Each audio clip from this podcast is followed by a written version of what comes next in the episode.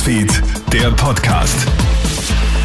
Hi, schönen Nachmittag aus der Kronhit Nachrichtenredaktion. Felix Jäger hier mit deinem News Update.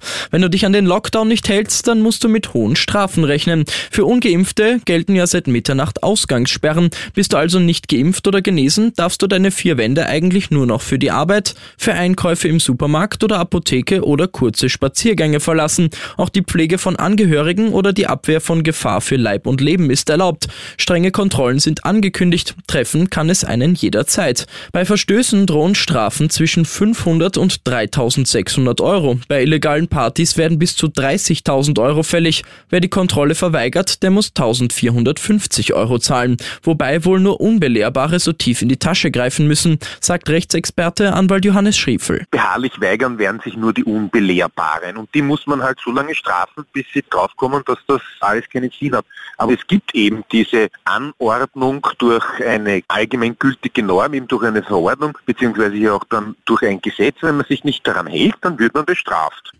FPÖ-Chef Herbert Kickel ist positiv auf das Coronavirus getestet worden. Wie Kickel heute mitteilt, leidet er sowie weitere Familienmitglieder unter milden Symptomen. Er wird jetzt von seinem Vertrauensarzt mit Medikamenten behandelt, wie der FPÖ-Chef mitteilt.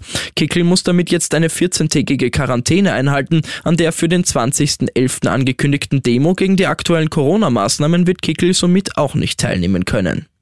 Der Gesundheitsminister kündigt was an, der Kanzler widerspricht. Die aktuelle Corona-Situation wird für die Bundesregierung zur echten Zerreißprobe. Denn was die Maßnahmen betrifft, sind sich ÖVP und Grüne offenbar überhaupt nicht einig. Gesundheitsminister Wolfgang Mückstein spricht sich für schärfere Regeln wie nächtliche Ausgangssperren für Geimpfte aus.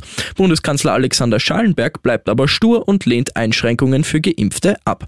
Image-technisch ist das für die Regierung ganz schlecht, sagt Politikberater Thomas Hofer. Man tritt eben uneinheitlich auf, man widerspricht sich. Man kann damit natürlich auch die gerade erst getroffenen Maßnahmen, zwar einerseits ein 2G, das seit einer Woche gilt und jetzt eben die neue Geschichte mit dem Lockdown für Ungeimpfte, äh, auch nicht einheitlich kommunizieren.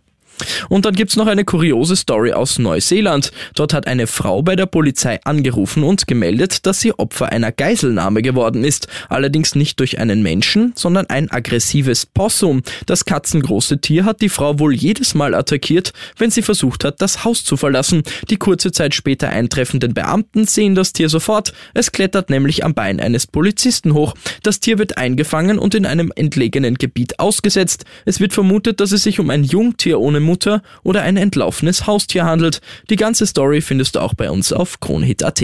Ich wünsche dir noch einen schönen Abend. Krone Newsfeed, der Podcast.